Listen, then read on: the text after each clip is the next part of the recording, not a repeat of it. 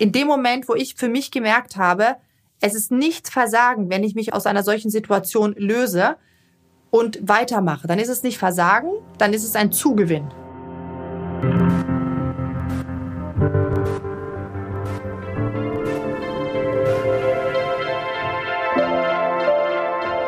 Was wir wollten. Der Podcast über die Kunst loszulassen.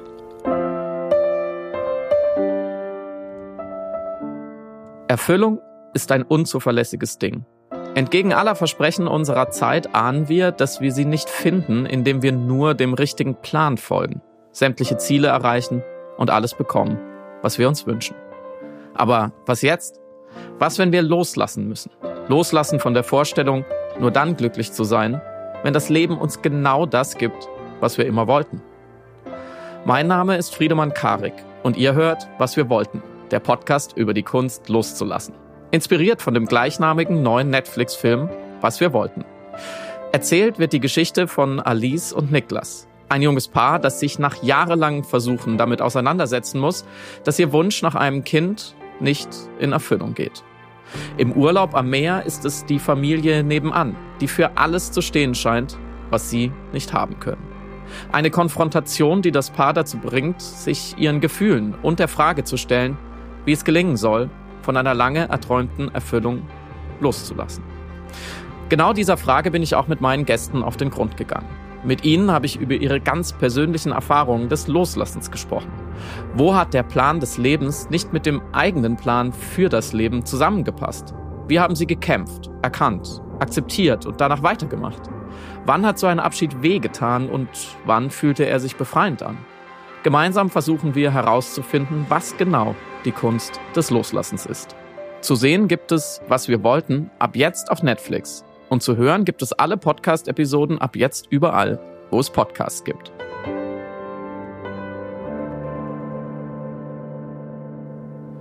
Jetzt erzählt mir Moderatorin und Unternehmerin Charlotte Würdig, wie viel Mut es braucht, zu den eigenen inneren Fehlern und äußeren Makeln zu stehen. Dieses Jahr hat Charlotte durch die Trennung von ihrem Mann, dem Rapper Sido, gelernt, dass das Ende einer Beziehung kein Scheitern ist und Menschen wichtiger als Idealbilder sind. Schon vorher hatte sie losgelassen von der Angst, in der Öffentlichkeit über Tabuthemen wie Schönheitsoperationen oder Fehlgeburten zu sprechen. Charlotte ist in Oslo geboren, zog mit ihren Eltern erst nach Taiwan und später nach Deutschland. Schon als Kind hat sie also gelernt, in jedem Abschied auch die Chance für etwas Neues zu sehen. Und auch deshalb weiß sie sicher viel über die Kunst des Loslassens. Herzlich willkommen, Charlotte. Vielen, vielen Dank.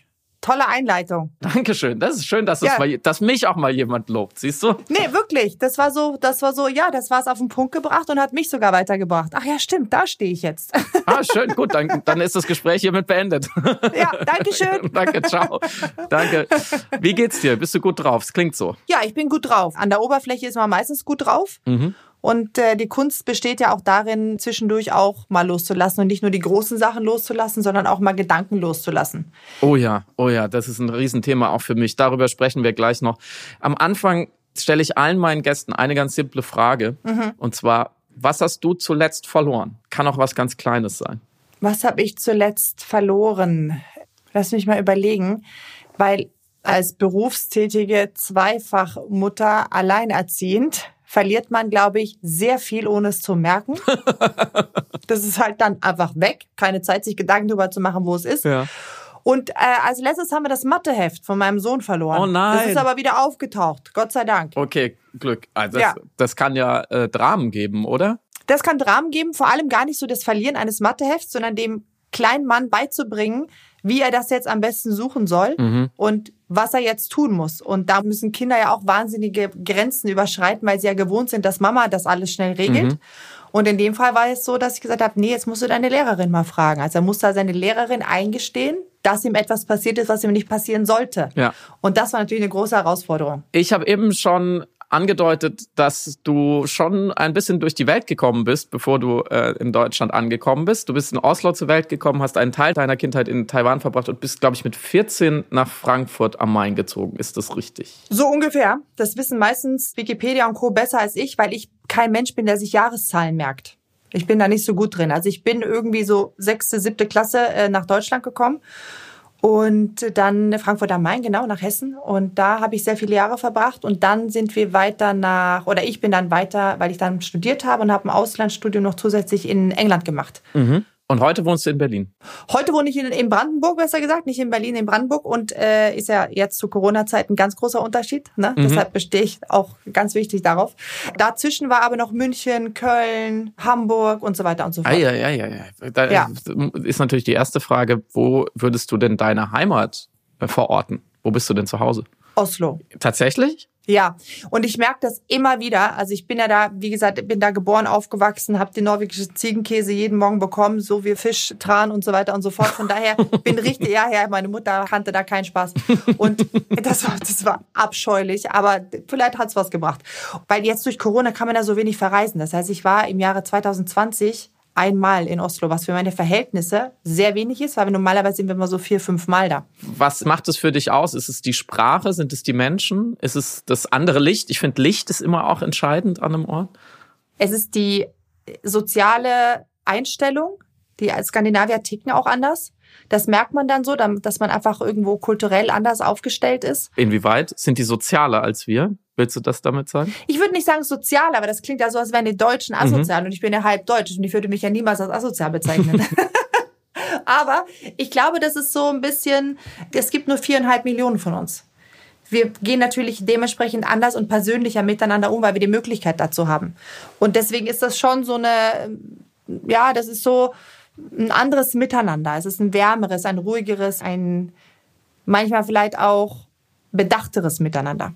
Wenn Norwegen für dich bis heute Heimat ist, dann muss es doch als Kind auch ein richtig harter Abschied gewesen sein, oder? Als ihr da weggegangen seid.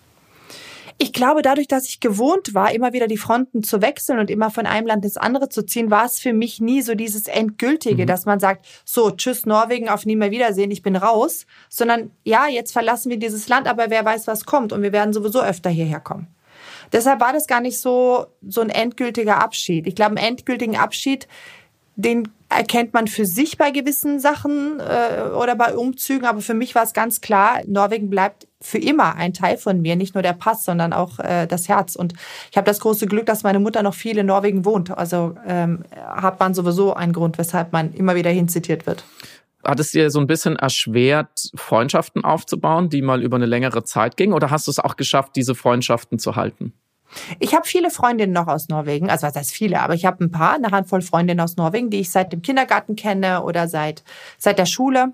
Und äh, die bleiben auch. Eigentlich bin ich so an sich ein sehr, äh, was Freundschaften betrifft, äh, menschliche Beziehungen betrifft, eigentlich ein sehr ruhiger Mensch. Also wenn einmal jemand drin ist, ist er drin. Mhm.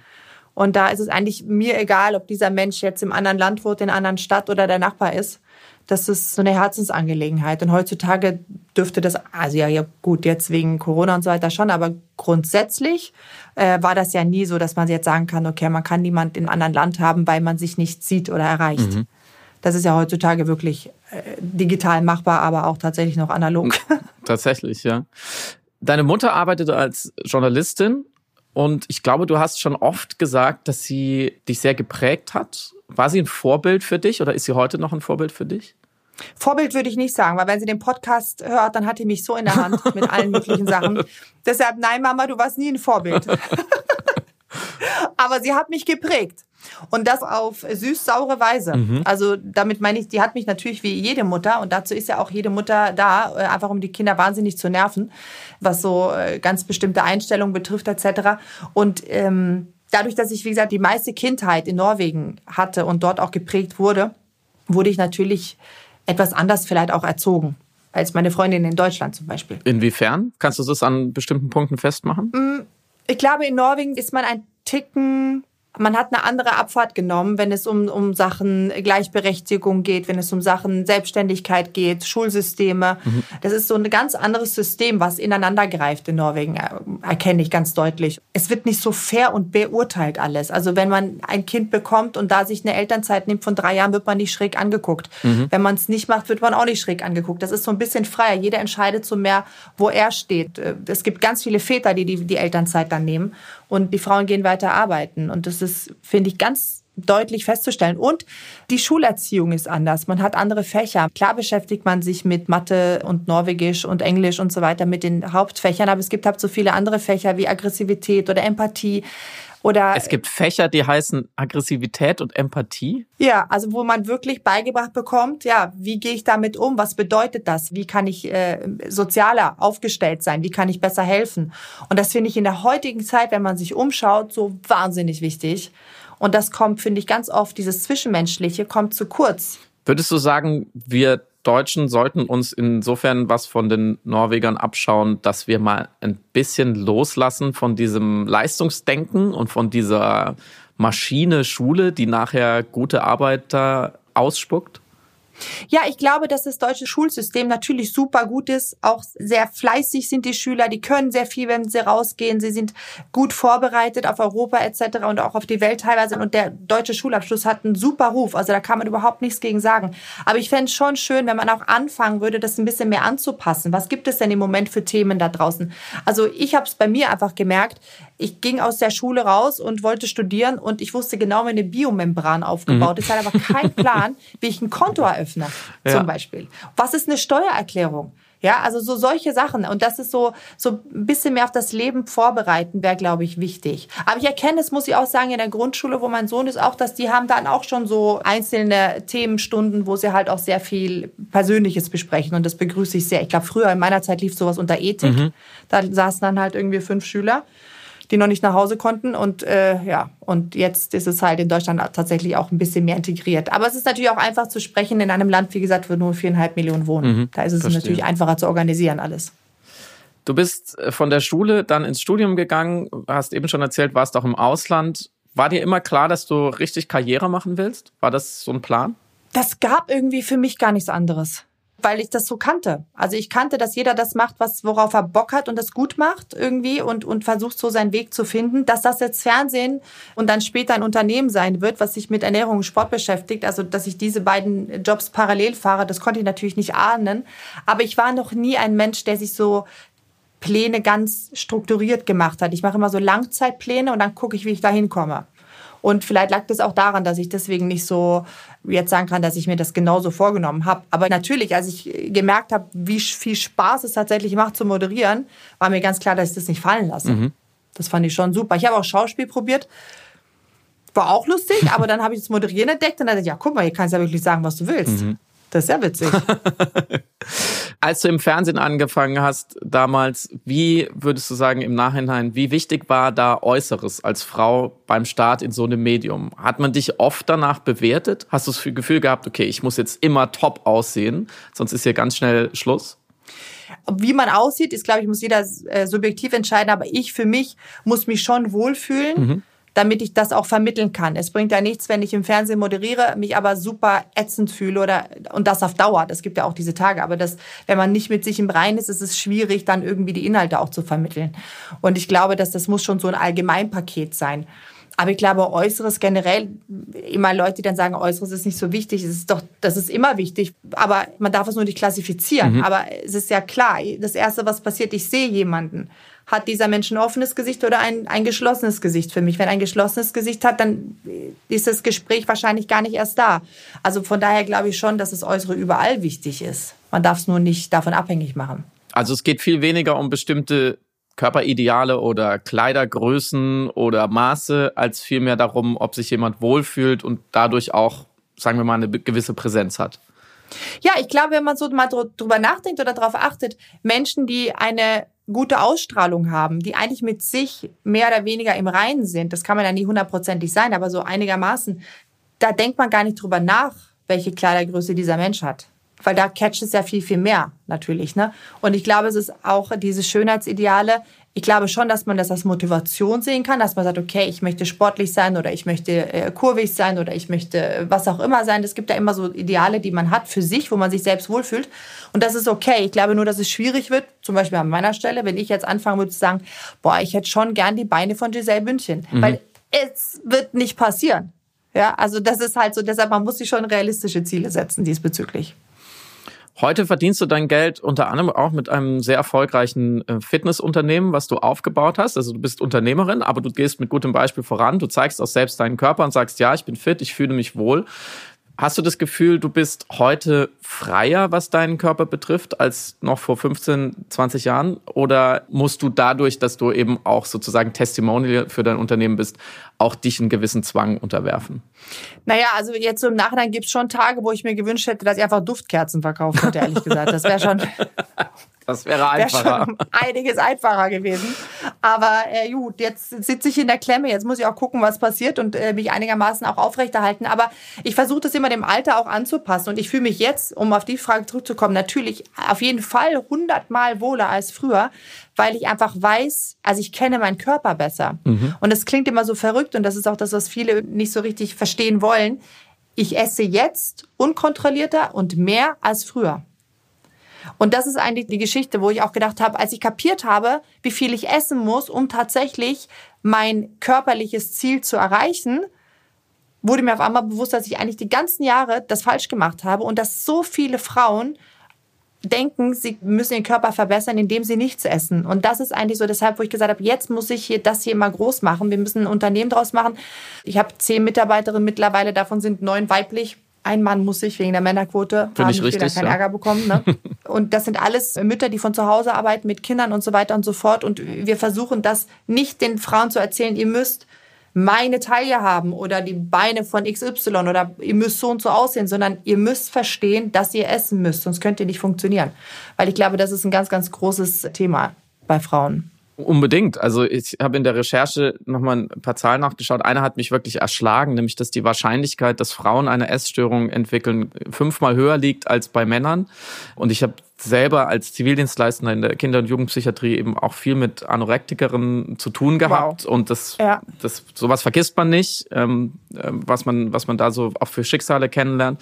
Mhm. Was ist deine Erklärung, dass es heute Frauen anscheinend auf jeden Fall nicht, nicht leichter fällt, vielleicht sogar schwerer fällt, da loszulassen und Frieden mit ihrem Körper zu schließen und gerade was das Essen angeht, eine, eine positive Einstellung zu entwickeln. Woran liegt das? Liegt das an der Gesellschaft, an den Körperidealen oder gibt es noch einen anderen Grund? Ich glaube schon, dass es viel an der Gesellschaft liegt. Ich glaube auch, dass viel an der Erziehung der Gesellschaft liegt. Also es ist ja meistens so, wenn man sich als Frau, jetzt mal ein ganz plattes Beispiel, aber wenn man sich als Frau zum Beispiel einen Teller volllädt mit Essen, mhm dann ist immer so, boah, du Hunger ha, heute. Das wird immer so direkt so drauf geachtet. Wo ich immer so denke, ja, und jetzt? Klar habe ich Hunger. Ich bin ein Mensch, der funktionieren muss. Natürlich, was denkst du denn? Ne? So, also klar. Und irgendwie, äh, oder wenn eine Frau dann sagt, nee, ich esse heute nur einen Salat mit Hühnchen, ah, machst Diät, ne? Nee, mhm. ich habe einfach Bock drauf. Also so, mhm. es, man wird immer so direkt irgendwie klassifiziert, man wird auch direkt in so eine Schublade gesteckt. Und wir müssen uns auch nichts vormachen. Natürlich haben Frauen schon immer gehabt, dass die sich äußerlich mitverkaufen. Mhm. Es ist, wenn eine Frau einen dicken Bauch hat, sage ich jetzt einfach mal so, dann ist es anders, wird es anders betrachtet, als wenn es ein Mann hat. Und äh, wir kommen da immer so ein bisschen weiter weg von. Aber mich stört es immer noch zum Beispiel, dass wir Frauen immer klassifiziert sind. Warum ist eine Frau, die so und so aussieht, warum muss man die als kurvig bezeichnen? Mhm. Warum muss man diese Frau als sportlich bezeichnen? Oder die Frau da drüben als hager? Oder die, und das finde ich noch das Schlimmste, als normal? Mhm. Also warum kann das nicht alles einfach schön sein? Wenn dieser Mensch sich wohlfühlt, ist dieser Mensch schön. Fertig. Mhm. Weil solange wir diese Kategorien Namen geben, so lange wird es auch immer diese Unterschiede geben und diese Klassifizierung und, und Fair- und Beurteilung. Und das finde ich sehr, sehr schade. Mhm. Liegt der Schlüssel für dich als Mutter? Ich glaube, du hast zwei Jungs. Also du kann, mhm. hast jetzt noch nicht die Gelegenheit, deine Tochter da auch sozusagen stärker zu machen gegenüber so Urteilen. Aber liegt der Schlüssel für dich in der Erziehung? Müssen wir Kindern schon beibringen, dass es kein gut oder besser gibt? Oder wie du gerade gesagt hast, dass das Wort normal eigentlich völlig egal ist? Ich glaube, dass wir das nicht verhindern können, weil oft ist es ja auch so, dass Krankheiten wie Anorexie oder Bulimie nicht immer unbedingt vom Elternhaus kommt oder von der Familie, sondern von außen oft irgendwo getriggert wird in Kombination mit anderen Sachen, die irgendwelche Verunsicherungen darstellen und äh, oder Situationen, die das auslösen. Ich glaube, dass wir aber als Eltern und das ist auf der ganzen Linie so, ob wir jetzt in Bezug auf optisches oder auch innerliches Selbstbewusstsein versuchen müssen, in der heutigen Zeit wo es so viele Einflüsse von außen gibt. Das ist ja der Wahnsinn. Das ist ja extrem. Man, ist man eigentlich gut auf, wenn man versucht, den Kindern Vertrauen beizubringen. Also ihr könnt zu mir kommen. Mhm.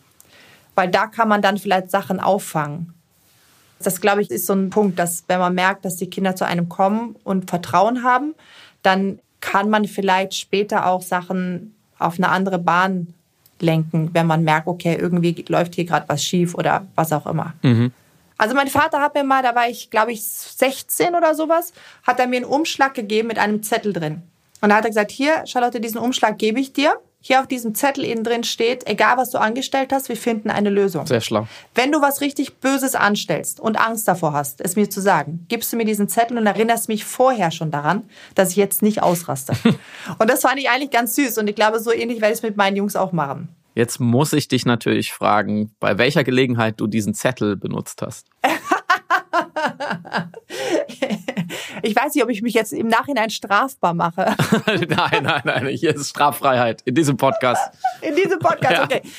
Ich hatte einen Dreiergolf Mhm. und da gab's äh, orangene Blinker, Seitenblinker und weiße. So. Ich hatte da von einem Freund damals gezeigt bekommen, wie man mit einem Markstück, damals gab's noch Mark, diesen Blinker kippen kann. Mhm.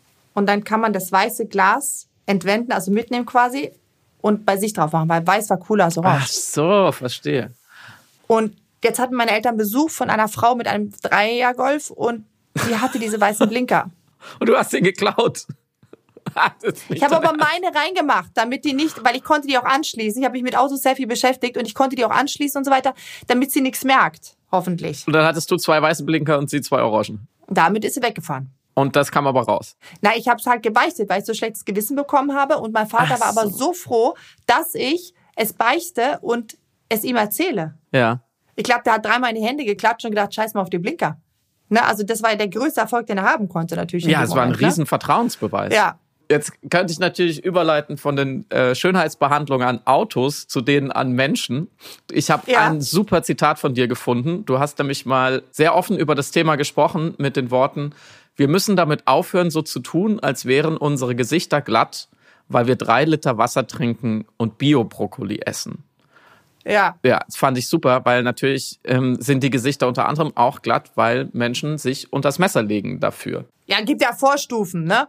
Also ich habe mich jetzt nicht unter das Messer gelegt. Ich habe jetzt äh, noch nie einen äh, operativen Eingriff Mhm. gehabt. In diesem Sinn, das ist schon mal ganz wichtig, weil da machen viele Leute keine äh, Unterschiede und das finde ich wird dann irgendwann ein bisschen gefährlich.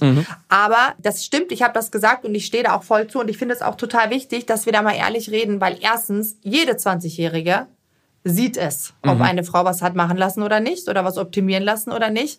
Und warum soll ich anderen Frauen in meinem Alter erzählen, dass alles Gott gegeben ist? Damit gebe ich denen doch kein gutes Gefühl.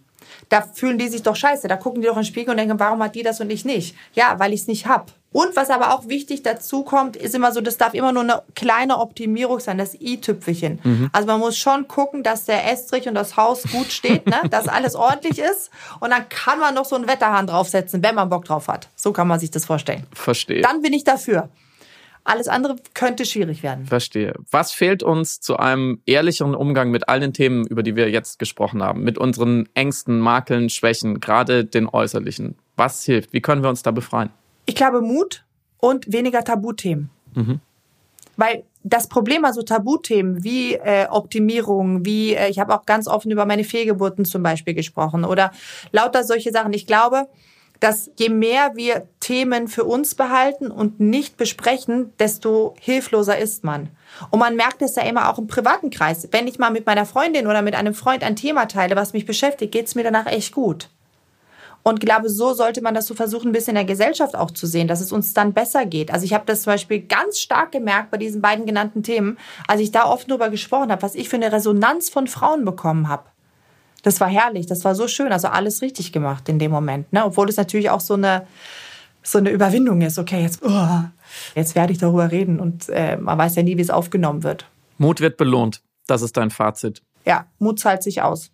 Anders gesagt, Ehrlichkeit zahlt sich aus. Mut kann auch daneben gehen, aber Ehrlichkeit zahlt sich aus, ja.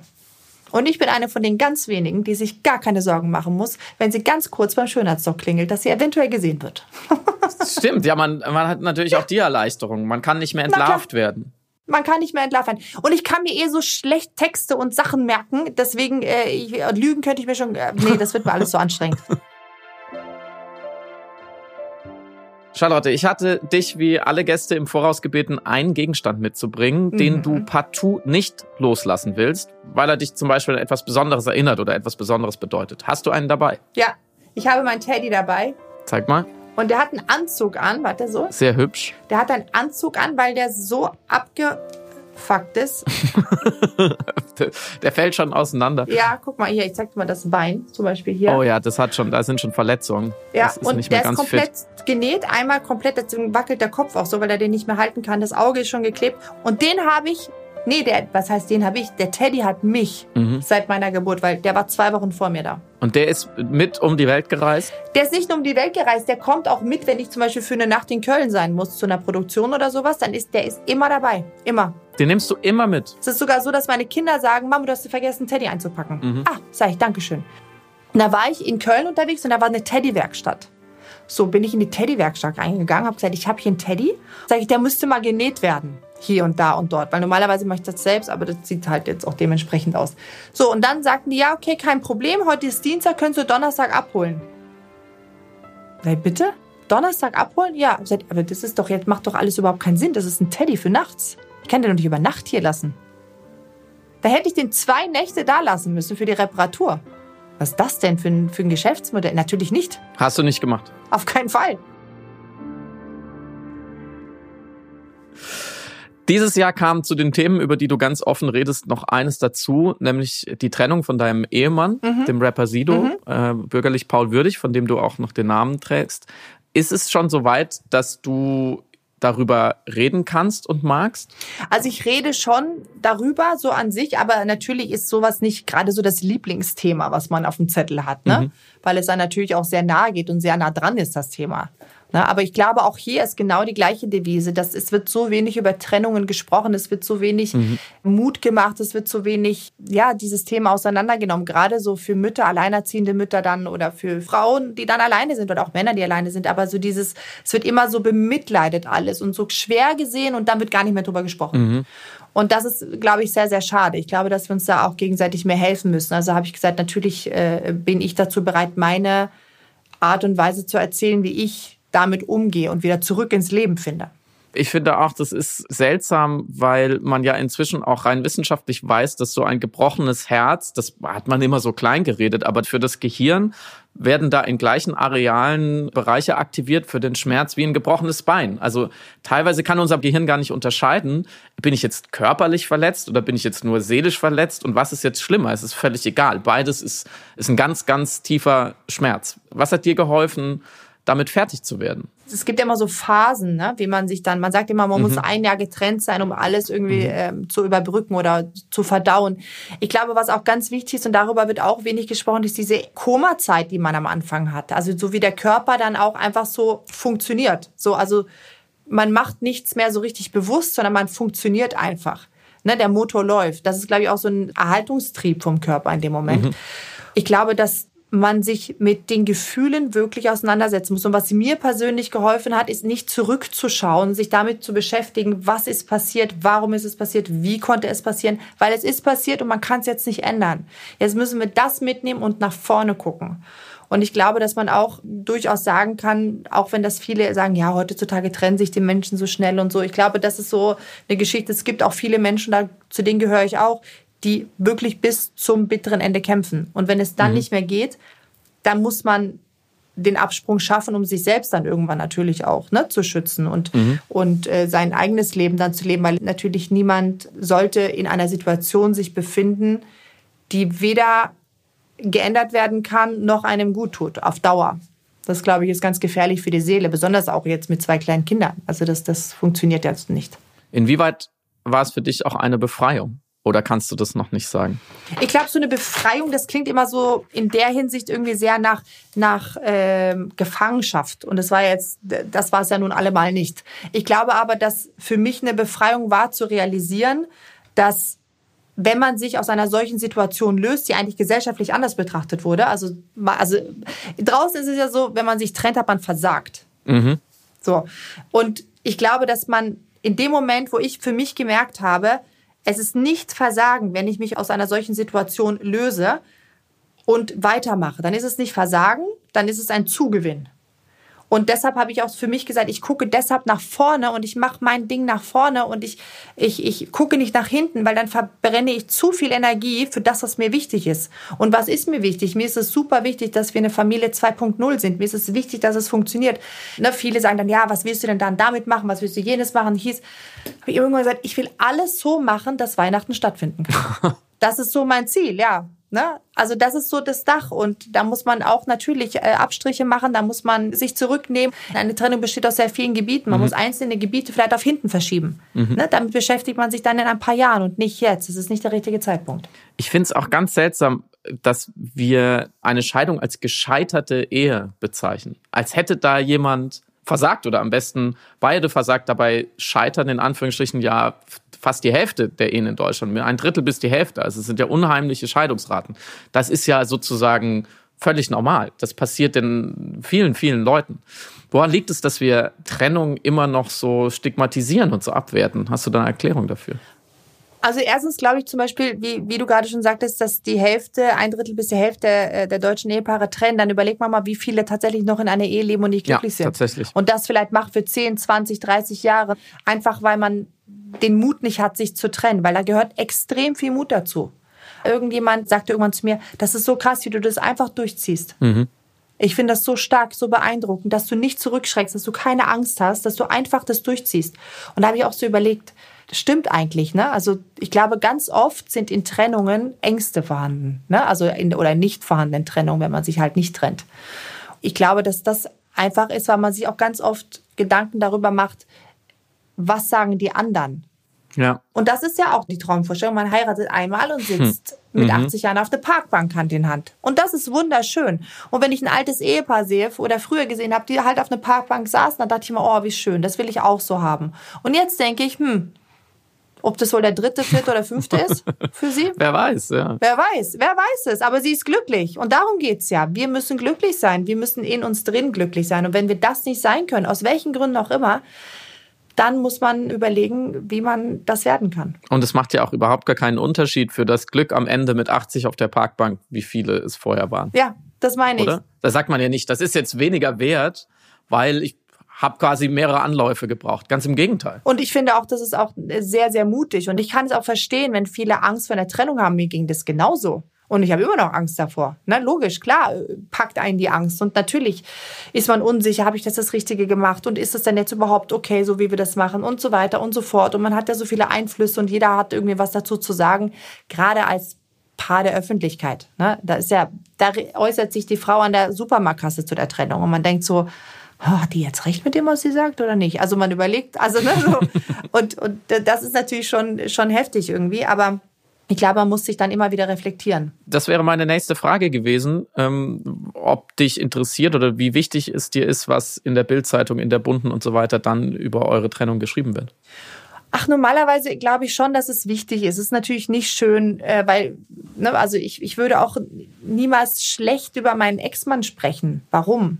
Ne, mit ihm habe ich zwei wunderbare Kinder. Wir haben tolle acht Jahre zusammen gehabt. Warum soll ich ihn jetzt bashen? Also ist doch totaler Unsinn.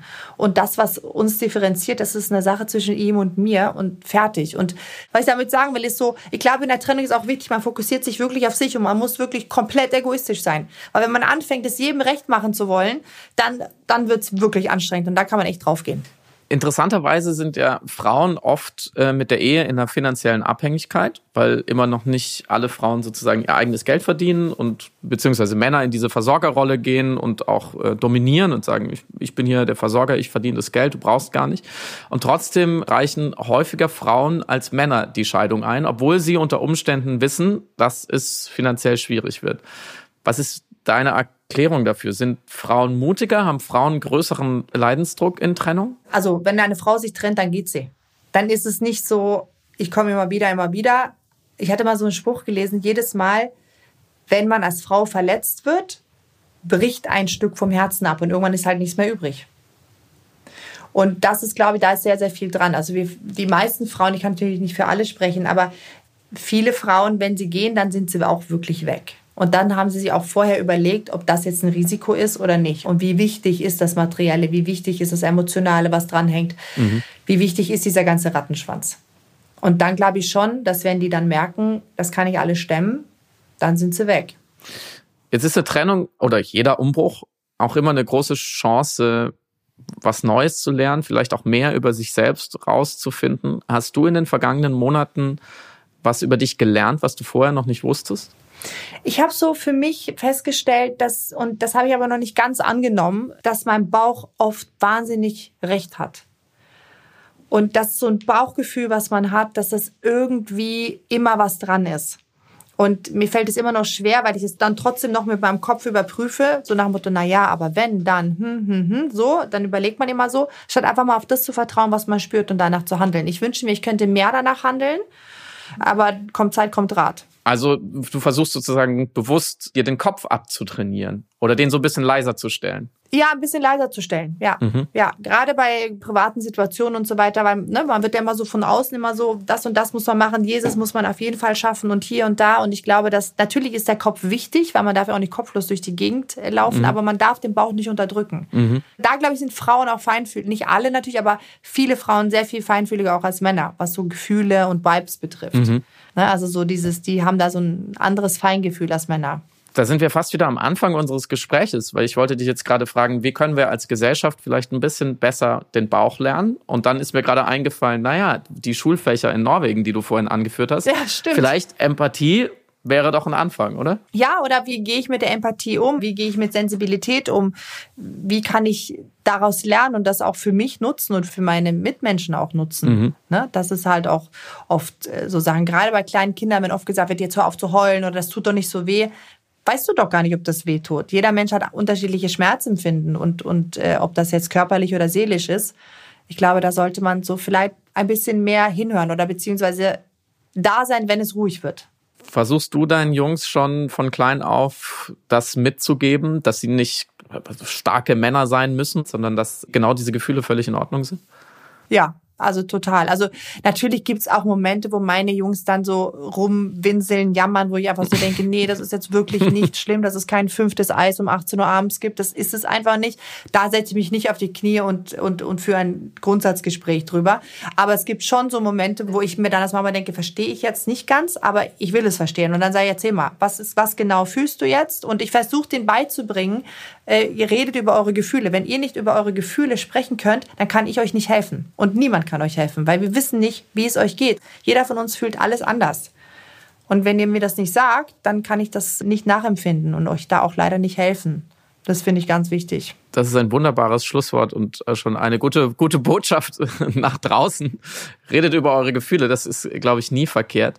Am Ende des Gesprächs stelle ich allen Gästen eine Frage und die lautet, stell dir vor, wir treffen uns in einem Jahr wieder was würdest du mir dann gerne erzählen können, was du in der Zwischenzeit losgelassen hast? Gibt es etwas, von dem du sagst, okay, das kann weg und das möchte ich jetzt angehen?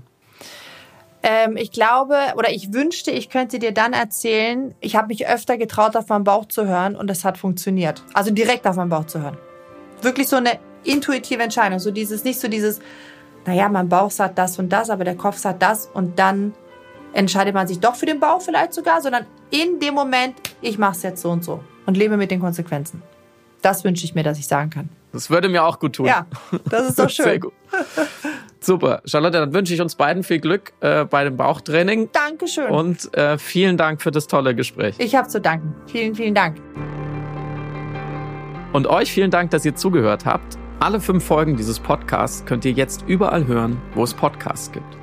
Ich spreche mit Andrea Petkovic, Anna Wilken, Charlotte Würdig, Mirna Funk und Tarek Tesfu und freue mich, wenn ihr den Podcast teilt. Und natürlich solltet ihr unbedingt, was wir wollten, auf Netflix ansehen. Ich fand den Film vor allem gut, weil er nicht nur berührend ist, sondern auch hoffnungsvoll. Aus dem Film und auch aus diesem Podcast kann man, glaube ich, mitnehmen, dass etwas loszulassen nicht bedeutet, sich aufzugeben, sondern vielleicht genau das Gegenteil. Den Film könnt ihr euch ab jetzt auf Netflix ansehen. Was wir wollten. Moderation Friedemann Karik. Redaktion Maria Christoph und Christina Hertel. Regie Theresa Volk und Hadi Röde. Produktion Ikone Media.